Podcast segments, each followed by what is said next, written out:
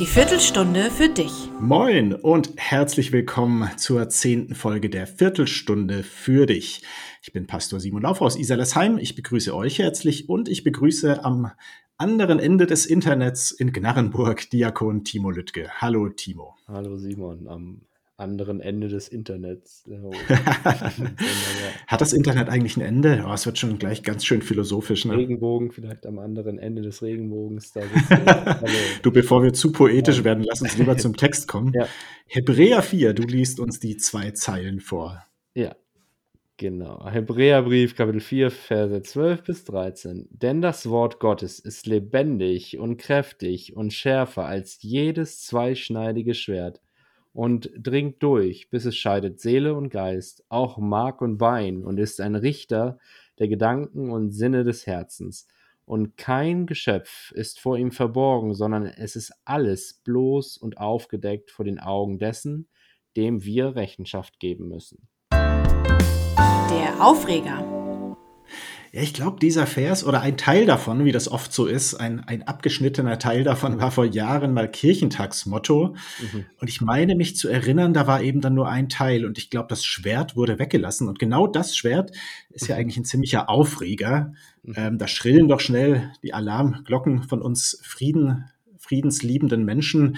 Gewalt im Namen Jesu, Gewalt im Namen des Christentums. Das könnte so die, die Frage sein, die aufpoppt in diesem Zusammenhang. Ähm, und das ist ja tatsächlich eine sehr ernste Frage, die dahinter steht. Ähm, Gewalt im Namen Gottes, davon gab es ja leider in der Geschichte weit mehr als genug und wurde immer wieder auch mit der Bibel in der Hand gerechtfertigt, mit bestimmten Bibelstellen, mit dem Glauben und im Namen Gottes wurde, ja, wurde gemordet, wurde getötet. Ähm, und wenn es eher um ein Schwert geht, finde ich, muss man schon erstmal klären, geht es hier auch darum irgendwie tatsächlich Gewalt zu rechtfertigen. Mir kam da zum einen auch die Stelle in den Sinn aus dem, ich glaube, Matthäus-Evangelium, äh, als Jesus festgenommen wird von den römischen Soldaten und dann einer der Jünger äh, sehr entschieden äh, eingreift und tatsächlich dann mit dem Schwert ähm, den ja, Jesus verteidigen will, den Hauptmann angreift. Und Jesus dann sagt, wer mit dem Schwert tötet, wird mit dem Schwert umkommen. Also ein klares Statement gegen Gewalt.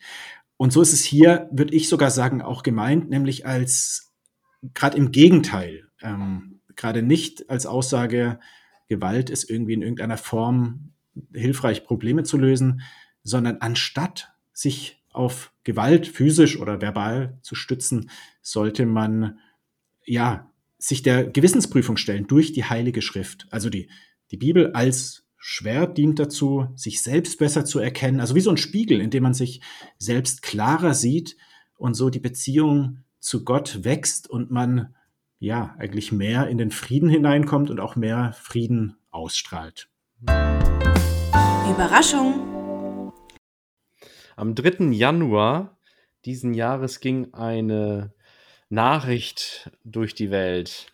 Und zwar saß im Publikum eines Eishockeyspiels in Kanada ein ganz besonderer Fan. Äh, Nadja heißt sie und sah eben, weil sie ganz vorne am ähm, Mitarbeiterteam ihrer äh, Mannschaft, Vancouver Canucks, so hieß, äh, die, heißt diese Mannschaft, eben direkt mhm. dran saß, äh, beobachtete sie so ein bisschen die, die Mitarbeitenden dort und einer, der Zeugwart, hatte einen verdächtigen ähm, Mal hinten an, an seinem Hals. Und äh, sie sah das, Medizinstudentin, und äh, erkannte, oh, das könnte Krebs sein. Sie versuchte, diesen Zeugwart jetzt irgendwie, ja, die Aufmerksamkeit auf sich zu ziehen und, und ihm das zu sagen, aber es war eben mega laut in diesem Stadion, kann man sich vorstellen. Und sie klopfte an dieser Plexiglasscheibe und irgendwann hatte, äh, schaute eben der Zeugwart zu ihr, aber er, sie konnte ihm das nicht sagen, tippte das dann in, ins Handy rein, diesen Text, und hielt ihm äh, diesen Text vor. Der Leberfleck an der Rückseite ihres Halses ist möglicherweise Krebs. Bitte gehen Sie zu einem Arzt. Krass. Ja, mhm. und dieser Zeugwart, der war natürlich total geschockt und sagt, boah, was ist das denn für eine Person? Und sagte, okay, äh, kannst du ignorieren. Das ist ja völlig überdreht. Vielleicht braucht sie einfach nur Aufmerksamkeit, so, ne? Mhm. Und, ähm, aber er bekam das nicht aus dem, aus dem Kopf und dachte, ja, ich kann ja wirklich mal zum Tier, Teamarzt gehen. Und ähm, der erkannte dann, oder war es ein Hautarzt, äh, tatsächlich, das müssen wir rausschneiden und zwar auch sehr, sehr schnell. Das ist mhm. tatsächlich mhm. Krebs. Und diese Person, die, die ihm, äh, ihnen das ausgerichtet hat, diese Person hat ihm möglicherweise das Leben gerettet. Ja, er hat dann, Hamilton heißt der, äh, hat dann eben in der Presse, dann äh, im Internet auch äh, veröffentlicht einen Text, die Frau, die ich versuche zu finden, äh, eine Botschaft für dich, du hast mein Leben verändert und jetzt will ich dich finden, um so sehr Danke zu sagen. Mhm. Ja, und diese Person, eben die Nadja, die wurde dann gefunden und äh, äh, er konnte sich bei ihr dann eben besonders bedanken. Und besonders schöne Krass, Geschichte. Wie gehört die Geschichte? Nee, muss mal, muss ja. mal gucken, muss mal googeln, findest du ganz viele Zeit. Ja, du hast mir ja schon erzählt jetzt. Ja, jetzt habe ich dir alles erzählt, aber dann kannst du Bilder angucken. Kannst sogar auf YouTube, kannst du Videos dazu sehen, wie die hm. sich treffen und so. Ja, sehr ergreifend. Der Hebräerbrief, äh, finde ich, ist auch so ein seelsorgerliches Schreiben. Da geht es nämlich darum, dass uns gesagt wird, da ist etwas, das dich und die Beziehung zu Gott kaputt machen kann. Ähm, und, und das muss angesprochen werden. Und da werden Worte getroffen, wie wir es jetzt auch ne, in diesem Predigtext haben, die uns ein bisschen erschrecken und denken so, boah, was ist das denn? Total brutal. Aber es geht da eben nicht weniger als um unser Leben. Also es geht darum, dass, äh, dass es da heißt, in, den, in diesem Kontext, äh, wir stehen in der Gefahr, Schaden zu nehmen unsere Beziehung zu Gott. Es ist möglich, äh, dass wir abfallen könnten vom Glauben. Ähm, und äh, Gott ist jetzt derjenige, der im Grunde genommen um unser Herz kämpft. Also, also wie Gott, die Medizinstudentin, die sieht, was uns ja, schadet. Ja, genau. Und jetzt darauf hinweist. Ja, richtig. Und uns mhm. einen Text zukommen lässt und sagt, hier, das ist jetzt hart, diese Botschaft, aber äh, ja, Gott, der im Grunde genommen sagt, ich, ich will nicht dass du, dass du da rausfällst, dass, dass du, dass uns, dass dir etwas verloren geht, was uns mhm. beiden wichtig ist. Ähm, es ist eher, das sind eher wir Menschen, die uns vielleicht ja so ja. Stück für Stück von Gott entfernen und Gott ist es, der uns wieder zurückholen möchte. Ja, so ja, ist eine schöne, schöne äh, Illustration, ja. Mhm. Also man könnte sagen, Gott kämpft um uns, kämpft um unsere Herzen. Ja, könnte man so auf den Punkt bringen, ja. Mhm. Was für ein Geschenk. Ja, ich finde es ein Geschenk. Also das, was du beschreibst auch, wie das Wort Gottes an uns wirkt, wie Gott zu uns spricht. Und dass es eben, ja, wie es hier steht, lebendig und kräftiger ist. Also wirklich eine wirksame Kraft. Ich finde, das muss man, muss man sich echt immer so auf der Zunge zergehen lassen. Da geht es nicht einfach um Buchstaben. Ich meine, auch ein Roman, auch ein Gedicht, auch äh, vielleicht bei manchen auch das Telefonbuch, kann uns ja ja, kann uns ansprechen, berühren, erreichen. Aber kein Wort, kein Text der Welt hat so eine besondere Kraft aus sich selbst heraus, hat das Potenzial, wirklich uns Energie zu geben. Und zugleich, und das macht das auch manchmal, ja, dann wieder, ja, schwieriger oder zumindest herausfordernder, dass es nicht immer nur einfach ist, sich dem auszusetzen. Ich glaube, das kennt auch jeder, der auch regelmäßig und auch intensiv in der Bibel liest, Predigten hört, dass das auch durchaus herausfordernd sein kann, weil sich auch keiner ja von Natur aus gerne kritisieren lässt, ähm, auch in Frage stellen lässt und das eben die Bibel auch tut, aber eben wie Gott selbst, also liebevoll und mit einem guten Ziel. Und trotzdem kitzelt es dann doch immer wieder so unseren Stolz, unsere Selbstgenügsamkeit und man kann sich darin reiben. Und das finde ich passt auch ganz gut zu dem Schwert. Ne? Ähm, das gehört eben auch dazu, dass wir uns auch am Wort reiben und äh, uns auch herausfordern lassen. Aber wenn wir eben mit dieser hörenden Haltung auch rangehen und sagen, ich will auch mir was sagen lassen, ich will ja versuchen mit Demut auch zu verstehen und zu hören, was diese Worte mir sagen, dann spüren wir auch diese Kraft des Wortes und ja, sind, sind auch in der Lage, uns selbst deutlicher zu sehen, klarer zu sehen, unsere Motive, unsere inneren Beweggründe, und so auch, wie ich in einem Kommentar lesen konnte, tausend Schlingen zu entgehen. Das fand ich irgendwie ganz schön. Ähm, also nochmal ein bisschen moderner gesagt. Ja, vielem, was uns schadet, vielen Fallen des Lebens einfach auch aus dem Weg zu gehen. Und manchmal ist es ja ein Satz, ein Wort, das uns so anspricht, dass wir es mit uns herumtragen, das uns begleitet, das uns in schwierigen Situationen Halt und Mut gibt. Und das finde ich immer eine ganz wunderbare Erfahrung. Ich durfte jetzt gerade letzte Woche auch wieder, ähm, sag mal, das neu auch ähm, erfahren oder mich dem aussetzen. Ich habe eine Fortbildung gemacht zu einem ungewöhnlichen Thema. Es ging um Psalmen und das Stundengebet, also passenderweise war es in einem Kloster. Also darum auch, sich mit einzelnen Sätzen und Wörtern intensiver zu befassen, verbunden dann auch noch mit Kalligraphie, also Schriftkunst. Und es war für mich auch mal was ganz Neues und aber eine ganz coole Art, wenn man dann auch ein Wort sorgfältig, sorgsam, kunstvoll, mehr oder weniger äh, gestaltet, dann setzt man sich damit ganz besonders auseinander und äh, für mich auch so ein Beispiel, das Wort Gottes kann man sich, dem kann man sich auf verschiedenste Weise nähern. Und gerade so diese kunstvolle Art oder auch über Musik ähm, ist das auch sehr gut möglich. Hoffnungsschimmer. Ja, als ich das so las, diesen Text, das Wort ist lebendig, ähm, schärfer als jedes zweischneidige Schwert dachte ich irgendwie so an ein Ska Skalpell, was ein Arzt. Du hast es auch mit der Medizin heute, ne? Ja, tatsächlich. Also ich äh, echt gedacht so, boah, das ist ja wie so eine Szene in einem Krankenhaus, muss an die Serie Grace Anatomy mhm. denken. Also, Kenne ich leider nicht, muss ich Grey's gestehen. Anatomy, ja, da musst du mal eingeben bei YouTube Grace Anatomy, the most dramatic scenes und dann kriegst du okay.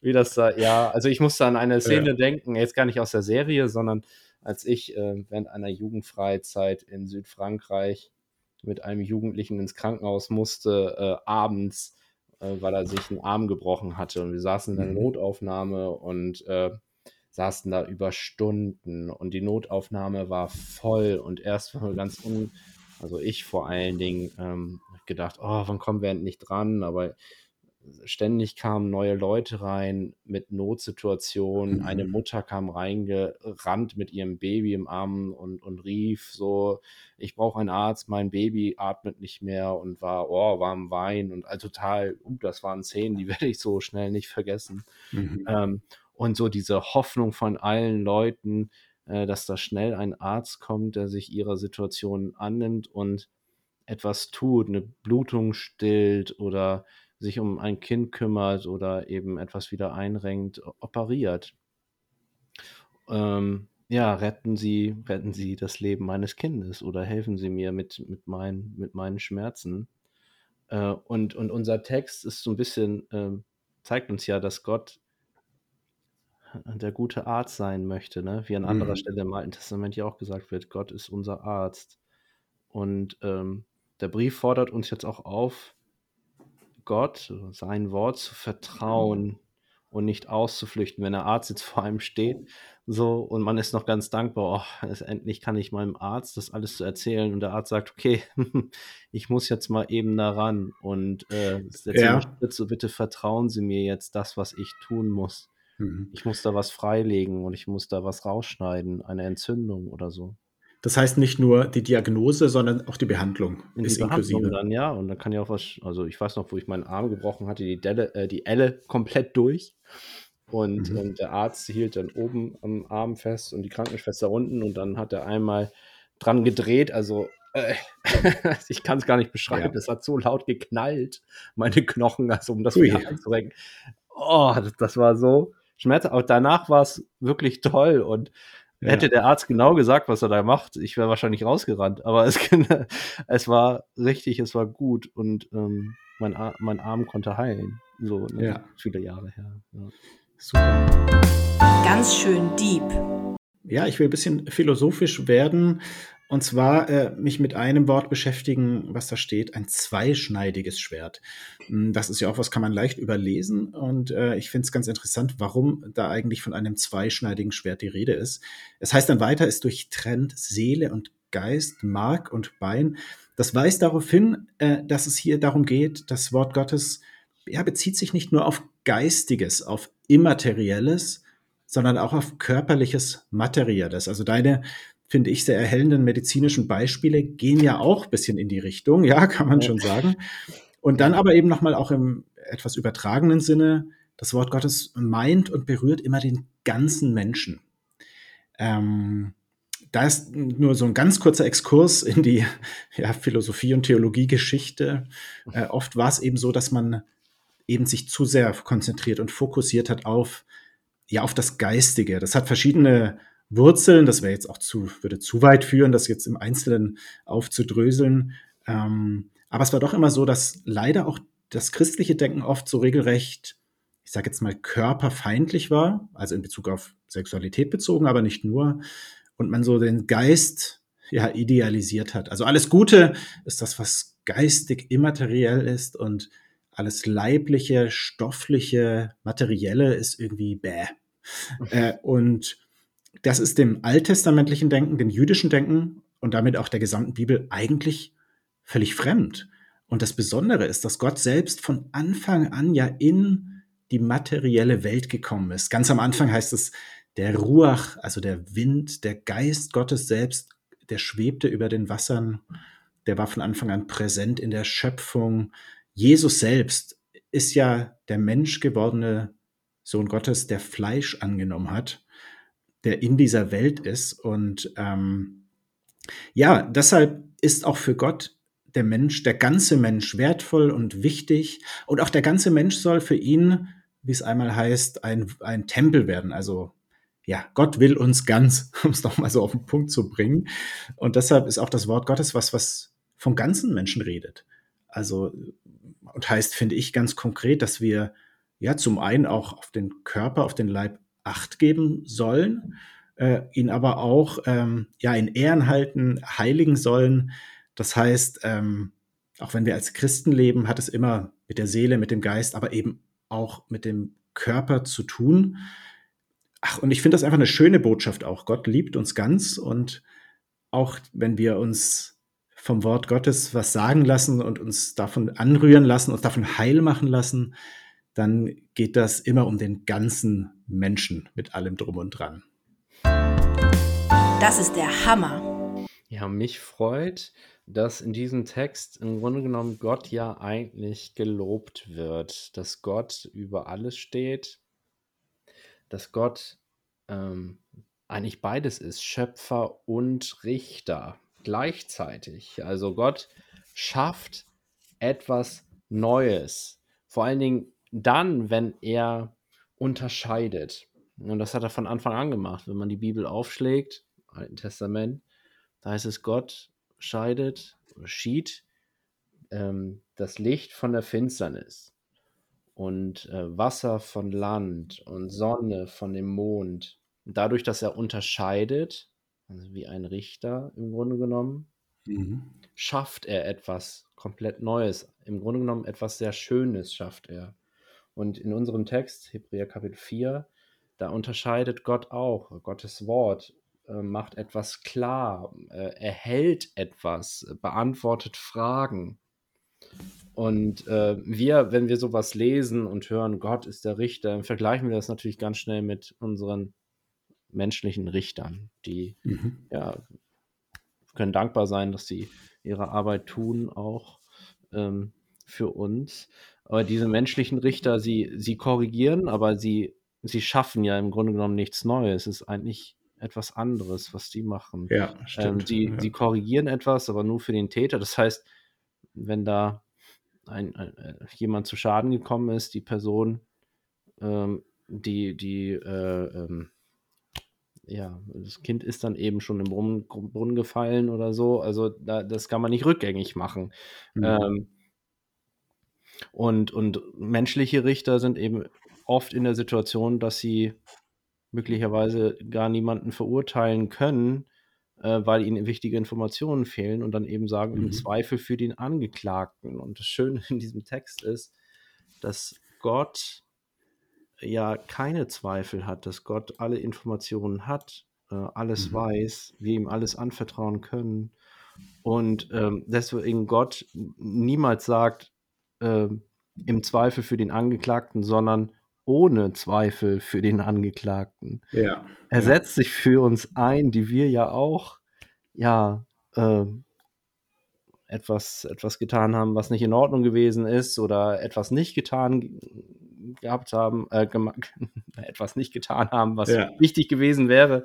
Und wir werden jetzt angeklagt und Gott spricht uns frei. Und das ohne Zweifel, weil er eben für uns ist und nicht gegen uns. Ja. Und das ist der schöne, eigentlich ein schöner Text. Das ist so, ja. Ja, vielen Dank, Timo, für die, für die Einblicke. Ich habe viel Medizinisches gelernt. ja, ich habe auch viel gelernt.